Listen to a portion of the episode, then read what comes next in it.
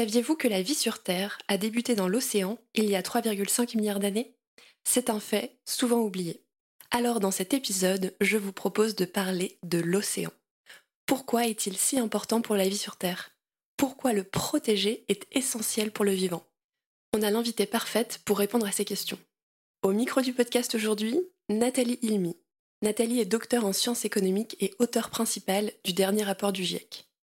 Dans cet épisode, Nathalie partage avec nous une mine d'informations sur les rôles de l'océan, invisibles pour vous et moi mais nécessaires pour préserver l'équilibre des écosystèmes et la vie terrestre. On est aussi revenu sur les conséquences dévastatrices dues aux activités humaines. Mais pas de panique, on parle aussi des solutions, comme passer d'un modèle économique extractif à un modèle plus génératif. C'est parti Bonjour Nathalie Bonjour Bienvenue au micro de Dessine-moi un futur désirable. Merci alors Nathalie, je suis absolument ravie de t'accueillir aujourd'hui.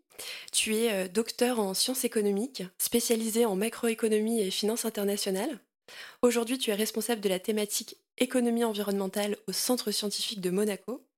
Beaucoup de tes travaux portent sur des thématiques autour de l'océan, de la biodiversité et au regard des impacts du changement climatique. Et en plus, tu es une des auteurs principales du GIEC.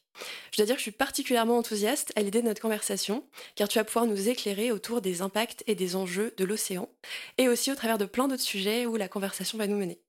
Alors pour commencer, Nathalie, tu es chercheuse en économie environnementale, je le disais en introduction.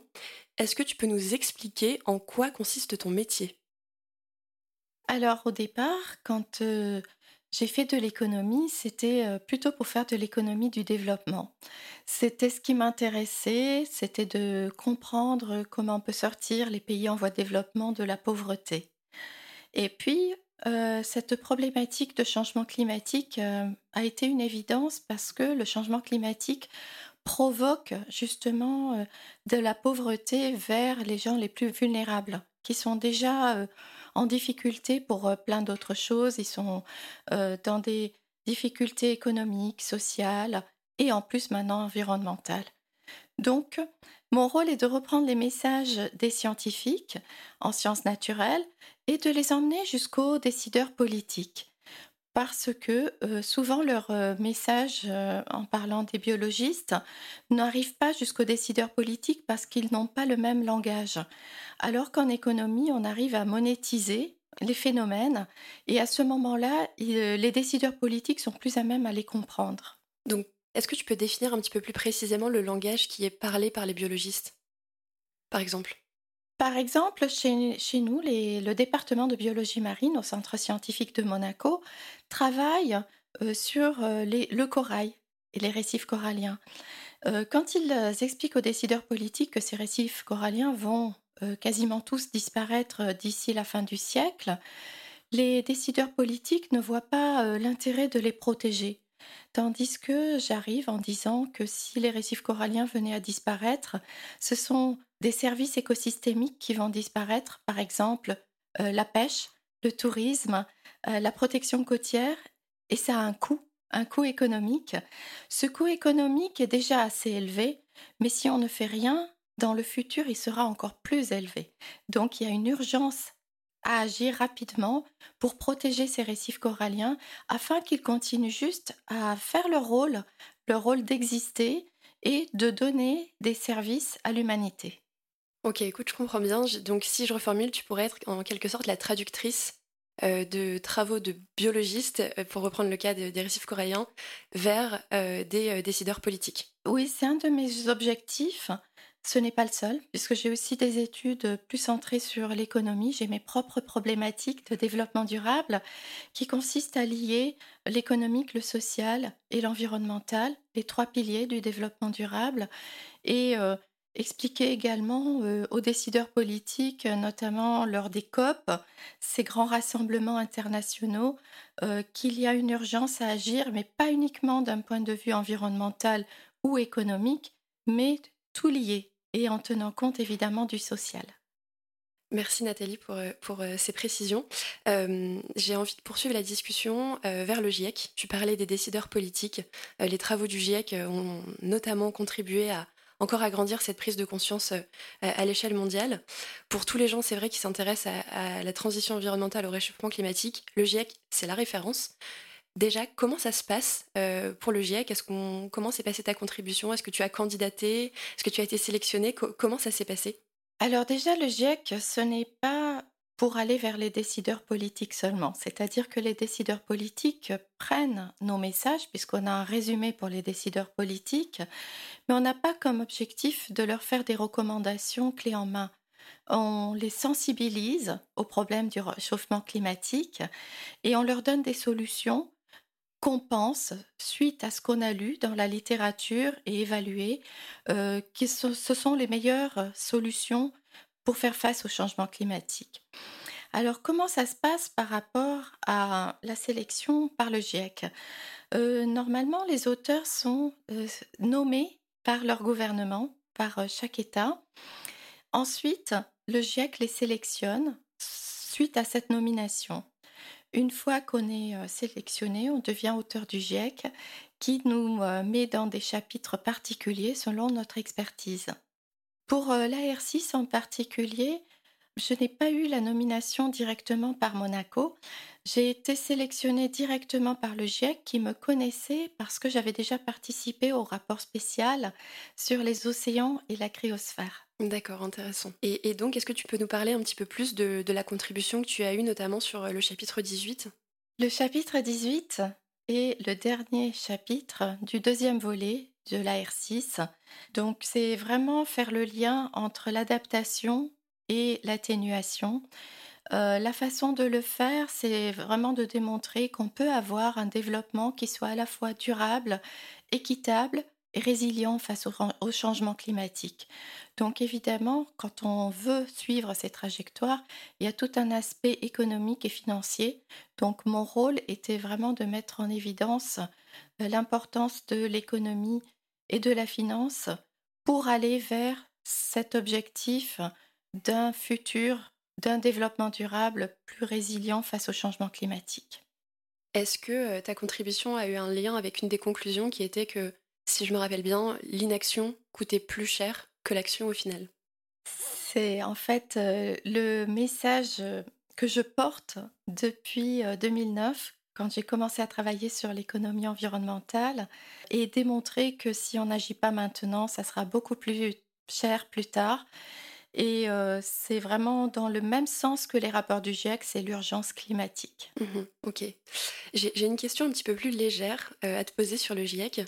Euh, sur ta contribution au, rapport du GIEC, est-ce que tu aurais une anecdote à nous transmettre euh, quelque chose qui t'est arrivé, euh, un élément qui t'a surpris, qui t'a interloqué euh, à nous partager Ce qui était particulièrement agréable avec le rapport du GIEC, c'est la multidisciplinarité. C'est assez surprenant de voir tous ces univers, ces expertises différentes réunies pour aller dans le même objectif et rédiger un rapport commun. Alors, on n'est pas forcément d'accord avec les, uns avec les autres, puisque c'est vraiment euh, c'est un consensus auquel on doit arriver à la fin, tout en gardant quand même notre expertise et notre particularité. Donc, c'est euh, beaucoup d'anecdotes en réalité, le GIEC. On a euh, des réunions qui sont très folkloriques parce que on se retrouve avec des nationalités tellement diverses, des cultures tellement différentes et euh, soudainement, on doit être tous ensemble et parler la même chose, parler le même langage et rédiger ce rapport. Euh, euh, donc, on, se retrouve pour partager quelquefois les mêmes gastronomies aussi. On, aime bien se faire découvrir les uns les autres nos différences culturelles. Et voilà, les, les, anecdotes, ça peut être des choses très sympathique, euh, comme euh, un, repas indien partagé tous ensemble avec euh, le chapitre où on, a tous relevé les manches, on a tous préparé ensemble. Et ça nous a permis de bien terminer une journée de travail. Et puis ça peut être des moments plus difficiles où justement on n'arrive pas à trouver un accord. On passe deux, trois jours à s'énerver un petit peu parce qu'on n'arrive pas à imposer son point de vue et puis euh, finalement euh, débloquer la situation et là c'est un soulagement. J'imagine bien. Écoute, merci pour le partage des, de, ces infos. En fait, c'est au-delà des rapports, c'est finalement dans ce que tu dis une aventure assez humaine, euh, cette aventure. Et donc là, pour toi, elle est terminée ou est-ce que tu vas avoir une suite pour ta contribution avec le GIEC Alors, quand on a décidé de rentrer dans le GIEC et d'en faire partie, en réalité, on, on ne quitte jamais complètement. On est en ce moment encore tous liés les uns aux autres via les réseaux sociaux. On envoie des messages quasi quotidiens. Euh, quand on a une question qui nous est posée par un, un journaliste ou euh, on a une intervention à faire quelque part, on a euh, un contact avec tous les autres auteurs avec qui on peut partager, on peut demander conseil. On a euh, le prochain rapport du- de, de la R6, c'est le dernier volet, en réalité, c'est le rapport de synthèse D'accord. qui va sortir le 20 mars, Très normalement. prochainement, oui. C'est très prochainement. Et donc, euh, on, on sera là aussi pour soutenir euh, ce rapport et porter ces messages jusqu'au bout. Ok, eh bien écoute, on, on va guetter la sortie du rapport le 20 mars prochain. Je vais clore cette partie sur, euh, sur ta contribution au GIEC et je vais glisser vers un, autre sujet qui, qui me tient à cœur. C'est tout ce qui va tourner autour de l'océan et de la biodiversité marine. Parmi tes nombreux travaux, et je le, je le répétais en introduction et tu l'as mentionné aussi, tu as étudié l'impact du changement climatique sur l'océan et la biodiversité avec cette volonté de traduire euh, les messages auprès de décideurs politiques. Le rôle de l'océan, c'est un sujet central dans le réchauffement climatique. Je rappelle que la Terre est composée euh, à 70,8% d'eau, donc on peut clairement deviner l'ampleur de, son impact. Pour commencer, quel est le rôle de l'océan pour, j'ai envie de dire, l'équilibre de la planète? Alors, l'océan a permis euh, d'absorber 93% de la chaleur excessive dans, dans l'atmosphère. Ça a permis aussi d'absorber euh, à peu près 28% de CO2. Malheureusement, en faisant cela, ça a provoqué l'acidification des océans, sa déoxygénation. L'impact de l'homme est très mauvais en réalité sur euh, l'océan, pas uniquement par rapport au CO2, mais aussi parce qu'on pollue avec le plastique, avec euh, des déchets chimiques. Donc on est en train de perturber tout l'équilibre de l'océan qui joue un rôle primordial dans l'équilibre de notre planète. Et à ce moment-là, on a euh, une balance qui est complètement perturbée et c'est quelque chose euh, qui est vraiment dû aux activités humaines. C'est comme le changement climatique qui est euh, clairement dû aux activités humaines. Donc tu, tu évoquais euh, en, en début de réponse que l'océan avait absorbé 93% de chaleur excessive. Est-ce que tu peux nous préciser ce que c'est euh, la chaleur excessive? On sait qu'il y a un réchauffement climatique. Souvent, on pense à l'atmosphère. En réalité, c'est toute la planète qui s'est réchauffée. Oui. Et l'océan également. Donc, euh, quand euh, l'océan permettait en réalité de, moduler ce, réchauffement, mais quand les températures sont trop élevées, il n'arrive plus à jouer ce rôle. Il a absorbé déjà tout ce qu'il a pu et il n'arrive plus à aller plus loin. D'accord, ok, intéressant. Donc là, on peut dire que l'océan a absorbé la... Il se rapproche de la quantité maximale de chaleur excessive qu'il pouvait absorber. C'est bien ça. Ça dépend encore des endroits, c'est très euh, variable selon les endroits, mais globalement, euh, c'est vrai qu'il a du mal à continuer à jouer son rôle de tampon, euh, on va dire, pour réduire les effets du réchauffement climatique. Effectivement, je comprends bien ce rôle de tampon. Tu as évoqué également l'acidification, qui j'imagine a un impact fort sur euh, la biodiversité. Je repense notamment à la fresque du climat. Est-ce que tu peux nous en parler un petit peu plus de ce phénomène? Alors l'acidification des océans, c'est euh, à cause d'un phénomène chimique qui a fait que, en absorbant le, le CO2 de l'atmosphère, l'océan va s'acidifier. Alors la conséquence sur la biodiversité marine est encore en train d'être étudiée. On n'a pas euh, tous les effets. On sait déjà que ça va impacter euh, les récifs euh, coralliens, ça va impacter tous les mollusques avec une coquille. Alors par exemple, si on met de l'acide sur euh, une craie, on voit bien qu'est-ce qui se passe.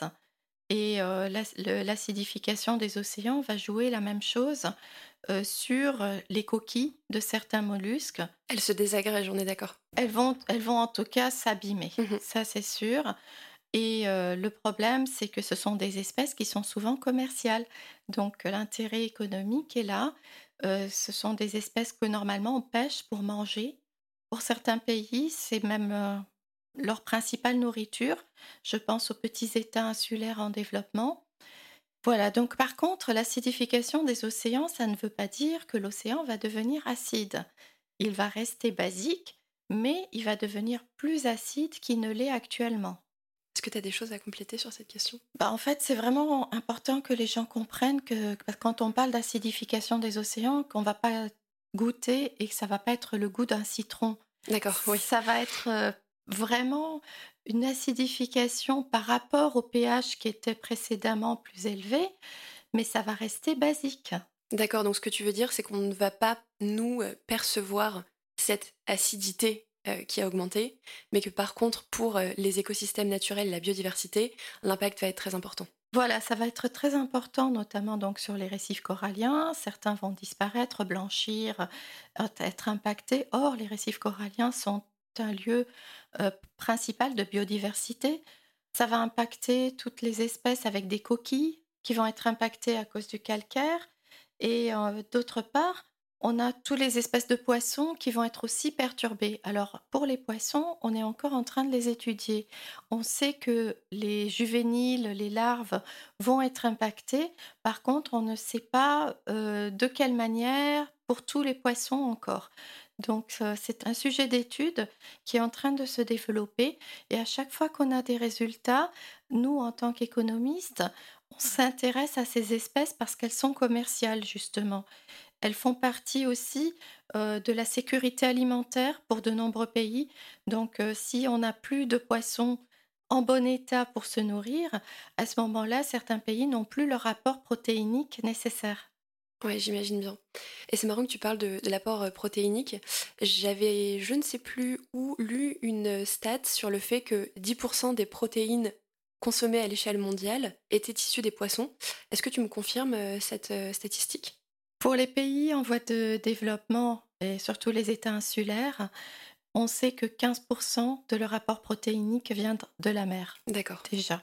Et euh, d'autre part, avec les nouveaux régimes alimentaires qui sont actuellement à la mode, on va dire, euh, on a de plus en plus de consommation, même dans les pays développés, qui viennent de la mer. D'accord, donc finalement, les régimes, par exemple, flexitariens, ont une quantité euh, plus importante de protéines issues de la mer. C'est ça. Et, euh, et, les algues également.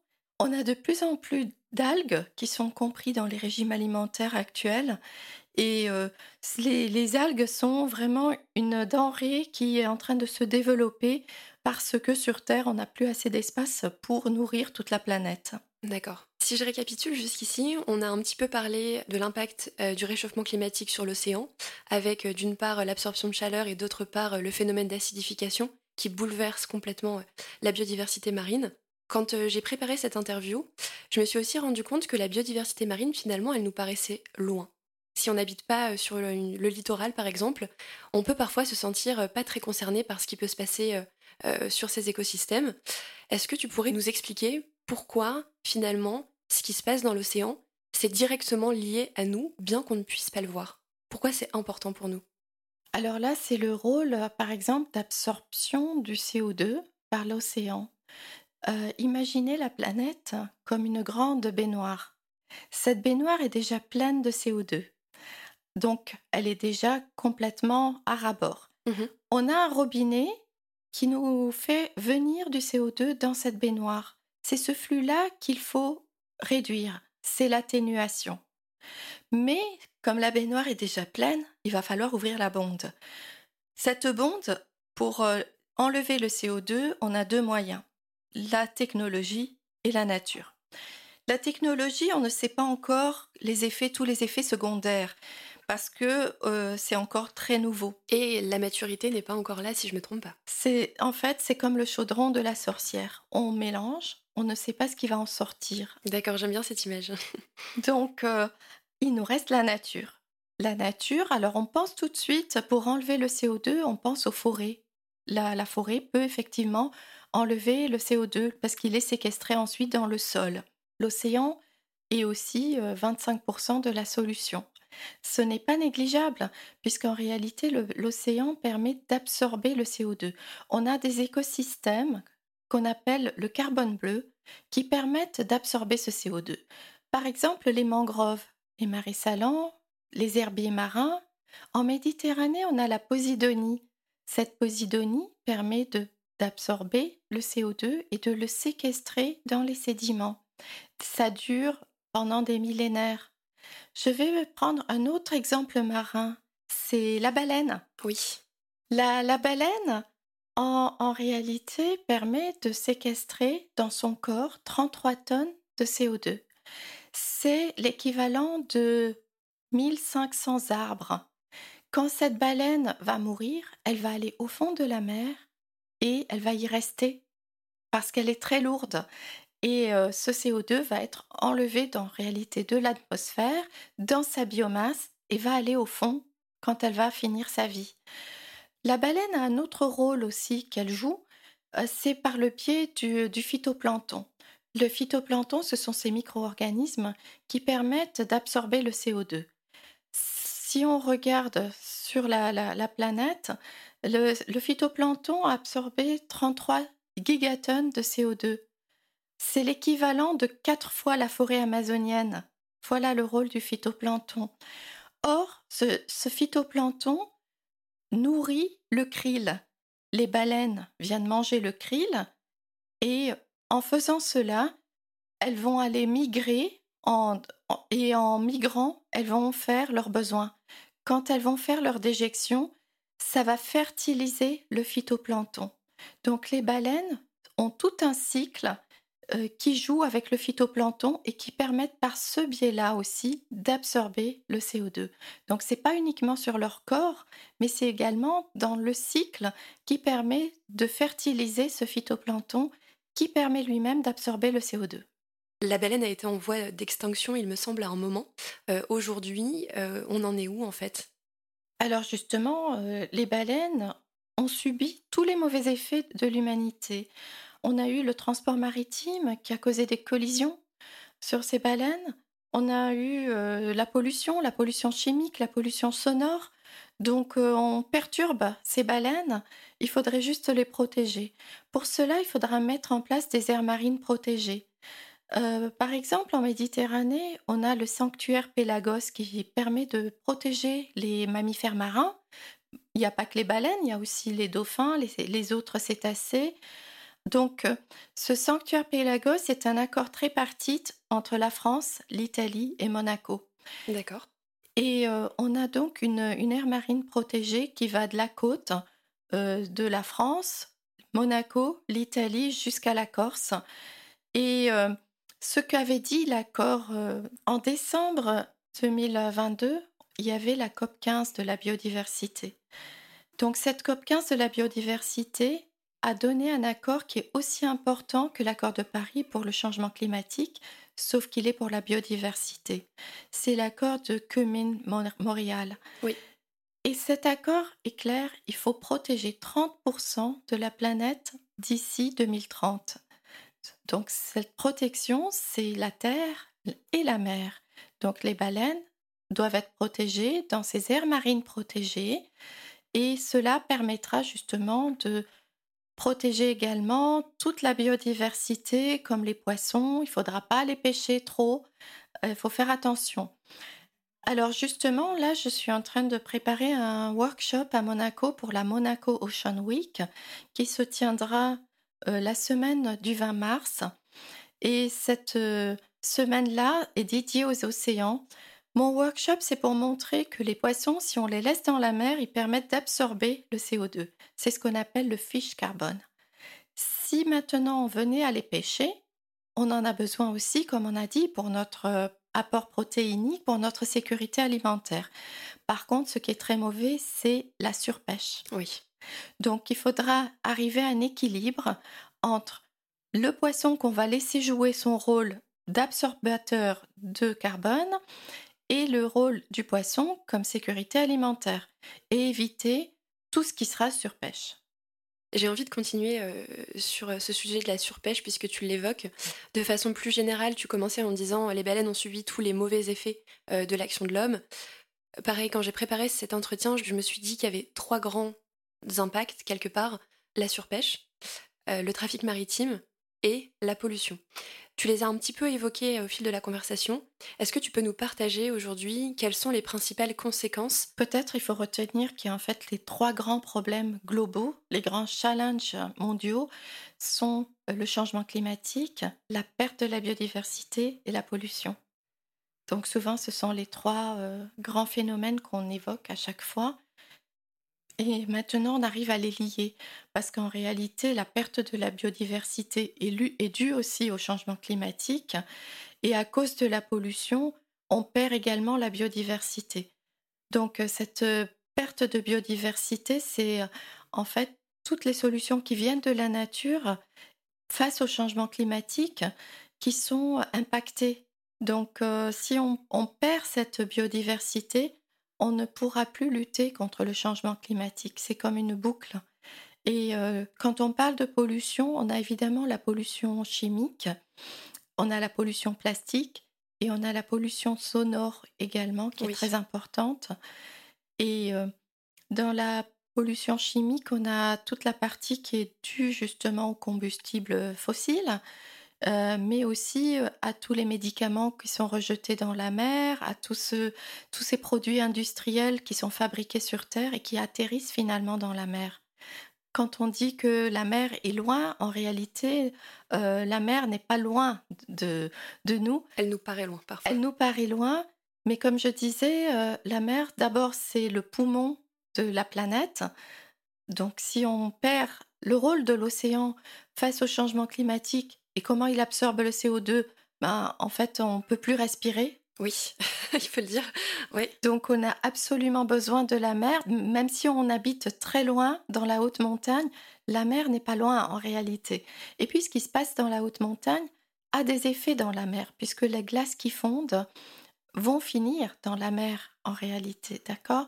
Quand on parle de la montée du niveau de la mer, c'est dû à trois grands phénomènes. Premièrement, c'est la fonte des glaces en Arctique, en Antarctique. Deuxièmement, c'est la fonte aussi des glaces dans la haute montagne. Et puis, on a l'expansion de la mer due au réchauffement de la planète. C'est la dilatation. Euh, donc, tout cela va causer la montée du niveau de la mer. Et ça, ça impacte la côte. Et on sait que 50% de la population mondiale vit sur la côte. Et en 2050, ça sera 75% de la population mondiale qui vivra au bord de la mer. Pourquoi cette augmentation de 25% C'est dû à la croissance démographique. D'accord. Donc effectivement, j'aime bien le, cadre que tu nous as donné de dire que on a le réchauffement climatique, la biodiversité et la pollution, et en fait tout ça se recroise. Tu as évoqué beaucoup d'impacts euh, négatifs euh, qu'on pouvait déjà euh, mesurer. J'aimerais bien maintenant qu'on parle un peu des solutions. Tu as évoqué les sanctuaires. Et tu as dit notamment qu'on pouvait plutôt compter sur des solutions naturelles. Concrètement, est-ce que tu aurais quelques actions à nous partager euh, qui peuvent être faites probablement à l'échelle des États, mais aussi peut-être à l'échelle individuelle, euh, qui pourraient alors concerner nos auditeurs plus directement? Alors évidemment, on pense tout de suite aux aires marines protégées. Euh, ça, c'est le premier point. Mais on sait que les États doivent travailler entre, entre eux parce que il y a un besoin de coopération pour protéger la terre et la mer et la planète en général, parce qu'on ne peut pas agir seul. Euh, alors au niveau individuel, on a aussi un rôle à jouer. La société civile est très importante. Il faut une vraie prise de conscience. Si on laisse couler l'eau du robinet, c'est le manque d'eau qui va jouer et il y a déjà un problème d'eau potable.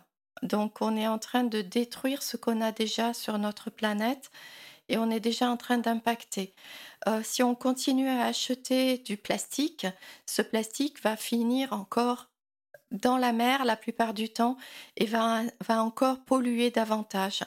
Donc même au niveau de notre consommation, il faut que ce soit une consommation plus circulaire, plus juste, plus équitable et euh, il faudrait arrêter de faire venir tous les produits euh, de très loin parce que juste on a envie de consommer des fraises toute l'année, mmh alors qu'en fait c'est un produit saisonnier. Euh, ça c'est juste l'exemple des fraises, mais c'est vrai pour tous les autres fruits et légumes. Il faudrait arrêter de les faire venir de loin en faisant des transports qui vont dégager encore plus de CO2.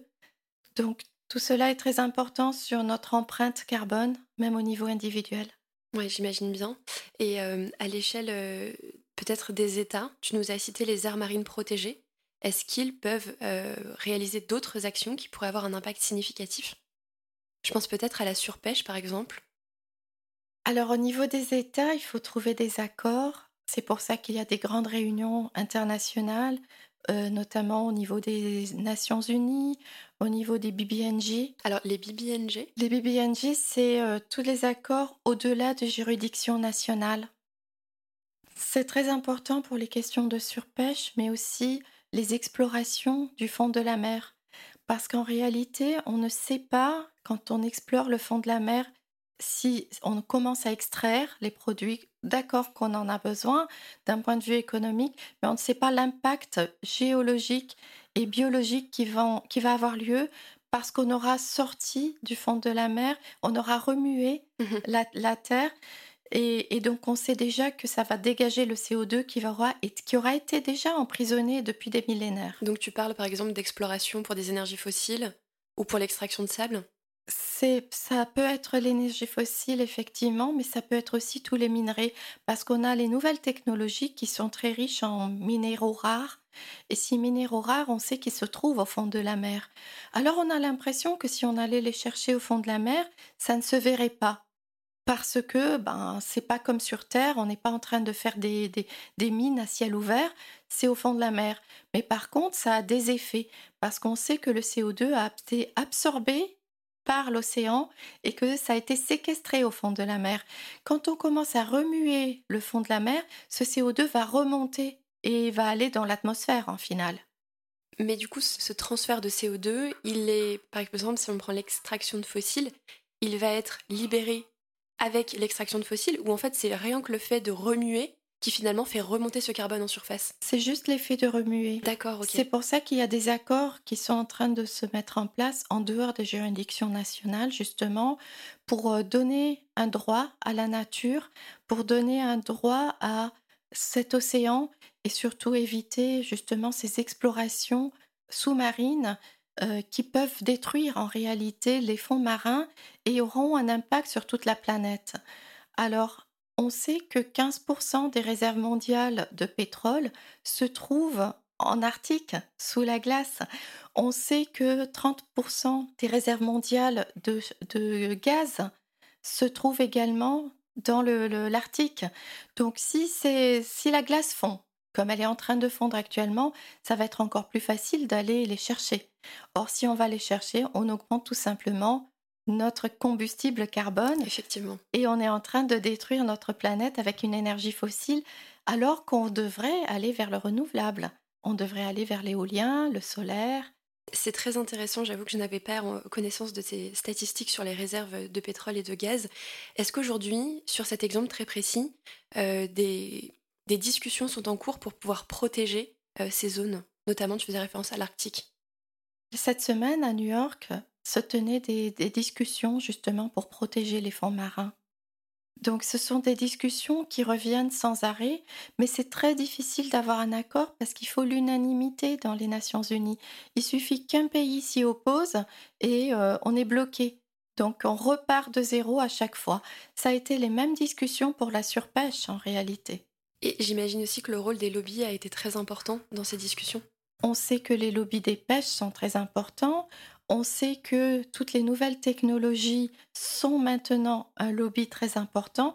Par exemple, dans notre téléphone portable, on a plein de nouveaux minerais et ces nouveaux minerais se trouvent à profusion au fond de la mer. Donc on comprend très bien que d'un point de vue économique, on a des entreprises qui ont tout intérêt à permettre la possibilité d'aller les chercher justement au fond de la mer. Effectivement, et d'où l'importance de ces accords pour, pour les protéger. Je te remercie pour euh, ton partage qui nous a permis de donner un, un scope assez large. On a évoqué beaucoup de sujets. Est-ce qu'il y a quelque chose qu'on a oublié et qui te tiendrait à cœur de rajouter euh, sur ce sujet? Je pense que d'un point de vue économique, il faudrait changer de modèle. Il faut trouver un autre paradigme. Oui. Il faut trouver un modèle où on passerait d'une économie extractive où on, va prendre les ressources naturelles parce qu'on considère que ça n'a pas de prix de, prendre les ressources naturelles et euh, vers un modèle qui sera plus un modèle régénératif. C'est donner le bien-être à la nature et de protéger notre santé, pas seulement notre santé physique, mais aussi notre santé mentale. Quand on regarde la mer, c'est euh, un bien-être euh, mental également qu'on ressent immédiatement. Donc euh, ce changement de modèle du, de l'extractif vers le régénératif est très important. Je sais que ce podcast s'appelle Décidement futur désirable. Est-ce que pour toi, finalement, ce changement de paradigme vers un modèle régénératif, c'est un début de ta vision d'un futur désirable pour euh, les écosystèmes euh, marins et euh, l'océan? Je pense qu'effectivement, il faudrait avoir une nature qui soit inclue dans le modèle économique. Pour arriver à faire cela, il faudra impliquer tous les acteurs, tant au niveau local, régional, national, international, et il faut une coopération entre tous. mon modèle, en fait, idéal, c'est un modèle où on a le, un développement qui, soit à la fois économique, social, environnemental, c'est-à-dire vraiment durable, qui comprenne l'équité, la justice sociale, parce que ça, c'est quelque chose qui est extrêmement important pour moi, de n'oublier personne au bord de la route on, a des gens qui sont plus vulnérables que les autres. À peu près 3,3 milliards de personnes sont vulnérables face au changement climatique. Et ça, c'est un chiffre donné dans les rapports du GIEC. Donc ces personnes-là sont plus impactées encore que nous, on va dire, qui avons la chance d'être dans un pays développé. On a les moyens de lutter euh, parce que on a euh, une prospérité différente par rapport aux autres. Notre, notre richesse, il faut la partager, la partager sur toute la planète. Il faut être solidaire. Solidaire face au changement climatique, face à la perte de la biodiversité et face aux pollutions qu'on a provoquées. C'est la justice climatique en réalité. Les pays développés ont un rôle beaucoup plus important que les pays en voie de développement face au changement climatique. Maintenant, on demande aux pays en développement de participer également. Oui, bien sûr, il faudra tous coopérer, mais chacun à la hauteur de ses responsabilités et de ses moyens. Pour moi, un futur désirable, c'est aussi vivre en harmonie avec la nature, de ne pas voir la nature comme séparée de nous-mêmes. En fait, l'homme fait partie de cette nature on a tendance à l'oublier. Je trouve qu'on a de plus en plus tendance à l'oublier. Je, me permets de t'interrompre parce que tu vois, par exemple, quand on est dans des euh, environnements très urbains, finalement, la nature, elle est totalement absente. Et parfois, c'est dur de se rappeler chaque jour à quel point euh, l'homme fait partie du vivant, en fait. Oui, exactement. On fait partie de la même communauté du vivant. Et euh, Justement, quand on habite dans les villes, il faut ramener la nature dans les villes. Il faut repenser à faire des coulées vertes parce que le CO2 qui se trouve dans l'atmosphère va être aussi absorbé par ces coulées vertes, même dans les villes. Tu peux nous expliquer ce que sont les coulées vertes? Ce sont des espaces euh, avec beaucoup d'arbres, beaucoup de nature qui vont permettre justement d'absorber le CO2. Par exemple, à Nice, on est en train de détruire des bâtiments hideux pour remettre la nature au centre de la ville. Et cette nature va nous permettre aussi d'éviter les îlots de chaleur qui sont provoqués dans les villes à cause du changement climatique. Alors, on a une petite digression sur la coulée verte, mais j'ai pas pu m'empêcher d'intervenir. Euh, donc, je te repose la question, euh, Nathalie. Euh, à titre du coup très personnel, c'est quoi ta vision d'un futur désirable? Pour moi, le, futur désirable, c'est de ne pas oublier les enjeux écologiques à cause des enjeux économiques. Je sais bien qu'il faut toujours avoir une croissance économique parce que le PIB est toujours la façon dont on classe les pays. D'ailleurs, à ce propos, l'océan, si on lui donne une valeur, l'océan se classerait septième dans le classement des PIB mondiaux. Donc l'océan est aussi source de richesse. C'est ce qu'on appelle l'économie bleue. En réalité, euh, l'océan, c'est euh, tous les secteurs économiques qui sont liés à l'océan, comme la pêche, euh, le tourisme, le hum, transport maritime, et ça a de la valeur. Donc ça, c'est vrai. Mais d'un autre côté, si on détruit cet océan, c'est toute cette valeur qu'on va perdre. Donc pour moi, le futur désirable, c'est vraiment euh, ne pas oublier l'écologie parce que on va penser uniquement aux enjeux économiques. Alors pour cela, il faut qu'on travaille tous ensemble. Il faut que les gens en prennent conscience. qu'ils aient envie de protéger les océans, voire de restaurer ces habitats. Donc, c'est vraiment tout un état d'esprit qui devrait changer, qui devrait changer euh, chez tout un chacun et euh, par, surtout avec les jeunes, parce que ce sont les jeunes qui sont notre avenir. Si, on, veut que notre planète euh, reste en bon état, c'est sûr que nous, on doit faire attention à leur donner une planète qui soit encore en bon état, mais c'est à eux de la maintenir. Et ce que je constate actuellement, c'est qu'effectivement, les jeunes sont beaucoup plus sensibles aux enjeux environnementaux. J'aime bien ta façon de, poser les choses en disant que finalement, on, ne doit pas oublier la nature, le vivant, dans euh, l'environnement économique dans lequel on est, parce que finalement, en fait, les, tous sont liés et que euh, la responsabilité du futur, elle incombe à chacun. Alors j'entends ce que tu dis sur les jeunes, c'est marrant à titre personnel, je me dis vraiment que c'est l'affaire de tous. En fait, vivre avec la nature, c'est pas un retour à la nature forcément, c'est prendre conscience que cette nature nous apporte beaucoup. C'est comme on disait, c'est pas parce qu'on est loin de l'océan qu'on ne doit pas prendre euh, conscience de l'importance de l'océan pour nous tous, pour toute la planète. Donc, euh, garder la nature en tête, c'est aussi l'art, c'est la culture, c'est tout, ce qu'on peut trouver comme tableaux qui sont relatifs à la nature, parce que la nature a toujours été une inspiration pour les artistes. cette nature a été une inspiration pour les écrivains, pour les peintres. donc, reprendre conscience de tout ça, c'est aussi très important parce que même si on vit dans une ville, la nature reste à côté de nous et son rôle est toujours aussi important en réalité. Donc si je résume ce que tu viens de nous dire, c'est qu'il y a une place très forte euh, de euh, la nature qu'on a presque un petit peu oublié quand même aujourd'hui par cet écosystème économique dans lequel on vit et que finalement il faut lui redonner sa juste place. Oui, tout à fait. Si, si je reprends l'exemple des récifs coralliens, les récifs coralliens pour les Polynésiens par exemple, c'est là où les âmes de leurs ancêtres se réincarnent. Intéressant. Donc du coup, euh, il faut la protéger. Si on regarde le, film à Disney, Vaiana, euh, c'est euh, en fait la grand-mère qui se réincarne en ré. C'est la nature, c'est un retour à la nature. Je te, fais confiance. Donc, en réalité, le rôle de la nature pour certains culture est tellement important. Je pense aussi au chamanisme. Euh, donc, je ne dis pas que notre culture devrait aller aussi loin, mais par contre, il ne faudra pas oublier la nature juste parce qu'on est dans une culture plus urbaine. Et selon toi, aujourd'hui, est-ce qu'on l'a oublié? Je pense que beaucoup de gens l'ont oublié. En réalité, ils voient la nature comme quelque chose de gratuit, facile d'accès. Or, si en tant qu'économiste, on donne une valeur à cette nature, alors on ne donne pas une réelle valeur à la nature en elle-même, je vous rassure. En réalité, on donne une valeur au service écosystémique. C'est-à-dire... Est-ce que tu peux expliquer la différence entre les deux? On donne une valeur au service écosystémique, c'est-à-dire les services que la nature rend à l'humanité. Par exemple, mon salaire n'est pas ma valeur mon salaire est la valeur du service que je rends à mon entreprise.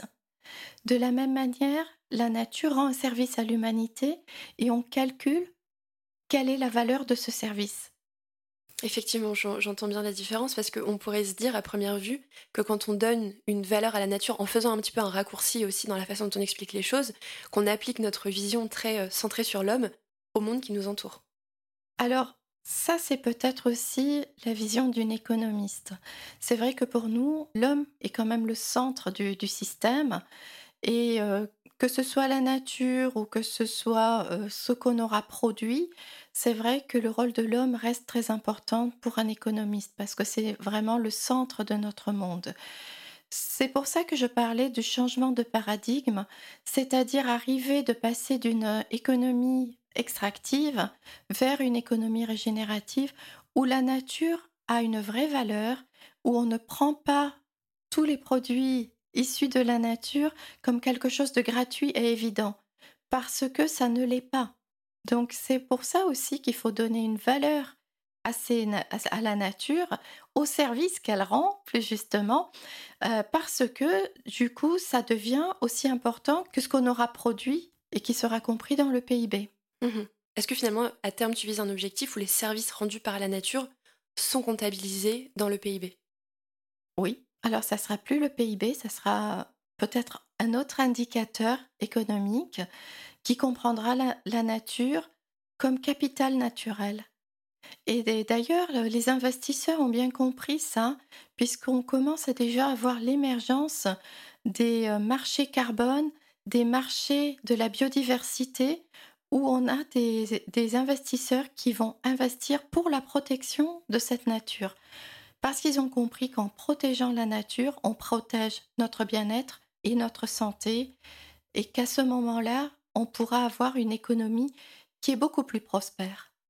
Je, comprends bien ce que, ce que tu évoques. Ça me fait penser à quelque part cette action à l'échelle mondiale. Tu évoques que dans le monde économique et financier, des acteurs commencent à s'intéresser au marché carbone, tu évoquais le marché de la biodiversité. Si je prends un petit peu de recul et que je me projette, euh, il y a, il y a 50 ans, on a eu le rapport de Meadows, etc. Pourtant, on a l'impression d'être encore un peu au début de cette action, de cette protection à la biodiversité qui, est euh, relativement timide. Il y a plein de travaux sur lesquels toi tu travailles euh, qui vont dans ce sens de montrer que les services rendus par la nature sont très importants. Pourtant, on sent qu'il y a toujours encore un, espèce d'espace entre euh, la réalité et les actions qui sont mises en place. Qu'est-ce qui bloque concrètement? Ce qui bloque, c'est la volonté politique et c'est la régulation. Ce qui manque, c'est une vraie euh, régulation avec des lois très strictes. En Nouvelle-Zélande, par exemple, on a déjà donné les droits à la nature. C'est quelque chose qui est en train de se mettre en place. Et euh, on considère, euh, par exemple, en Nouvelle-Zélande, que les rivières ont une personnalité avec des droits.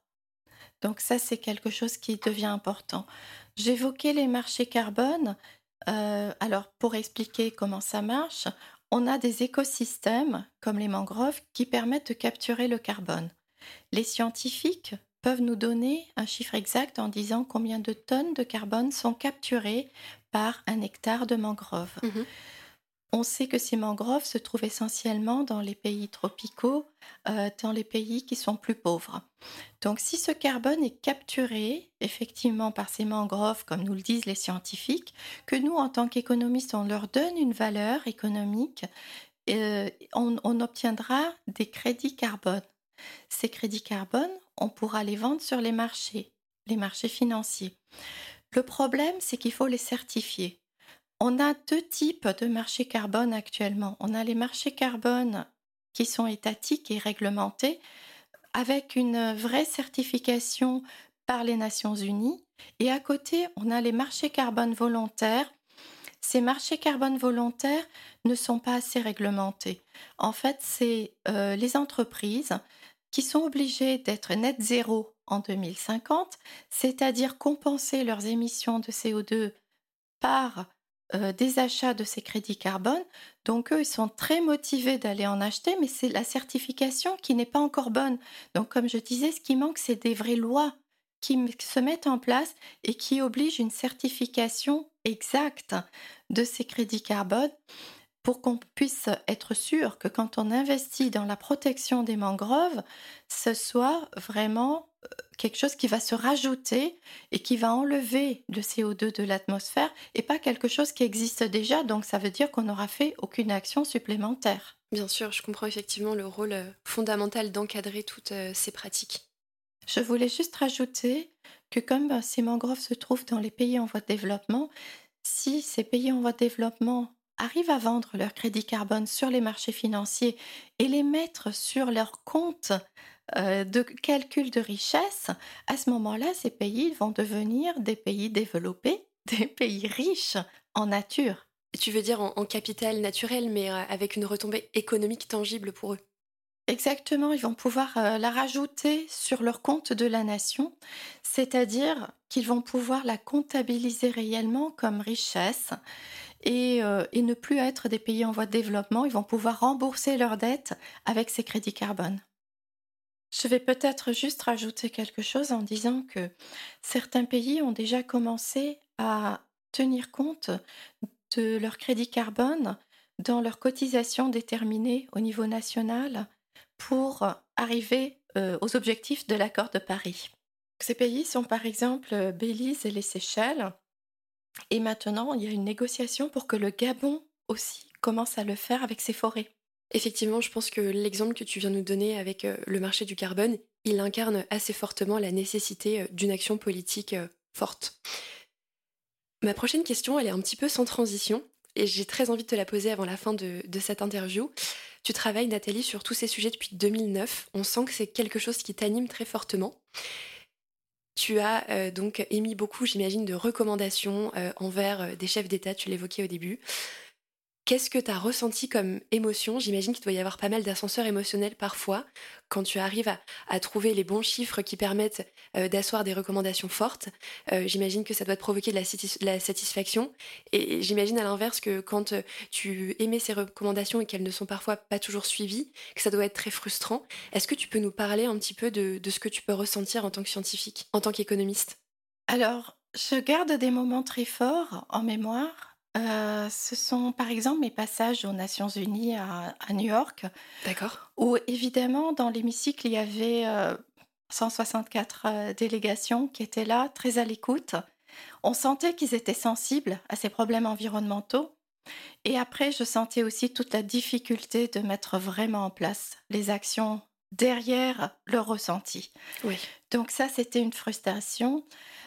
comme Côté positif, je dirais que j'ai la chance de travailler à Monaco, où on a un prince très engagé sur l'environnement et plus particulièrement l'océan, à travers aussi sa fondation.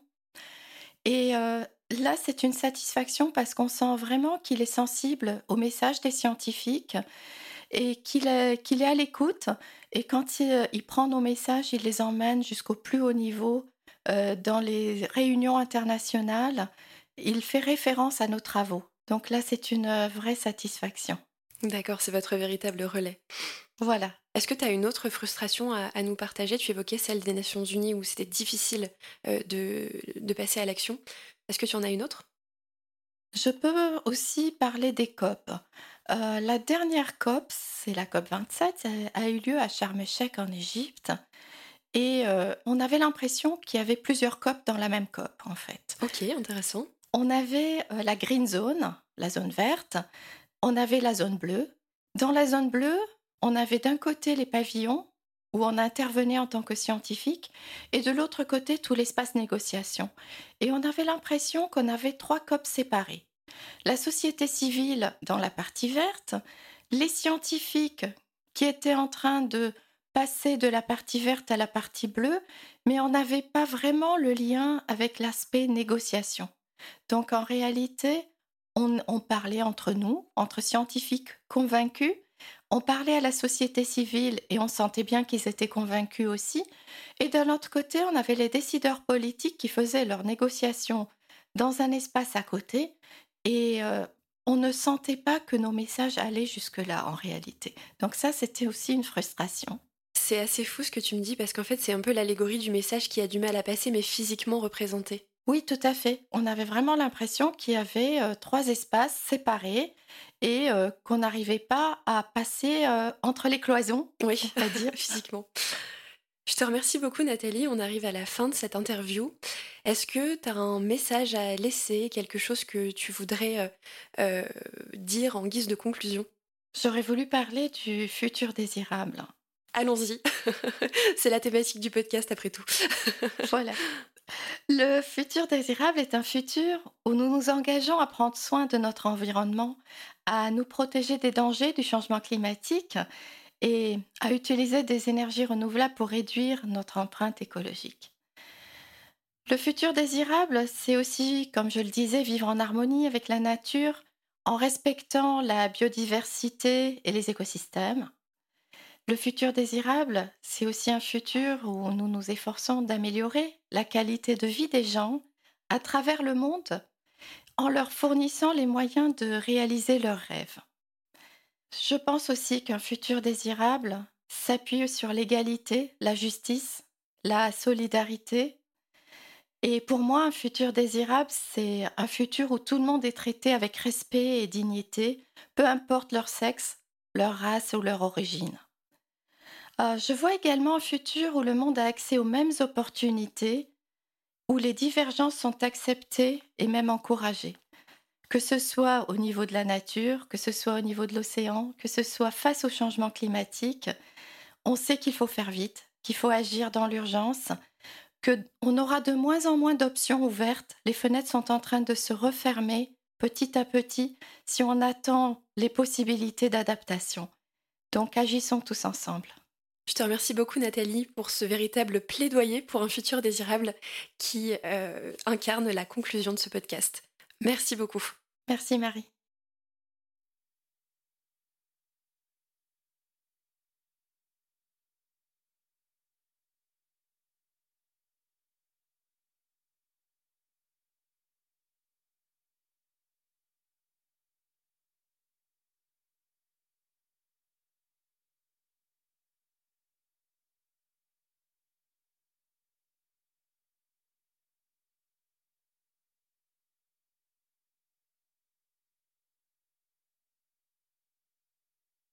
C'est déjà la fin de cet épisode. Merci d'avoir écouté jusqu'au bout. Vous trouverez toutes les références dans la description du podcast et sur le site de Steamshift.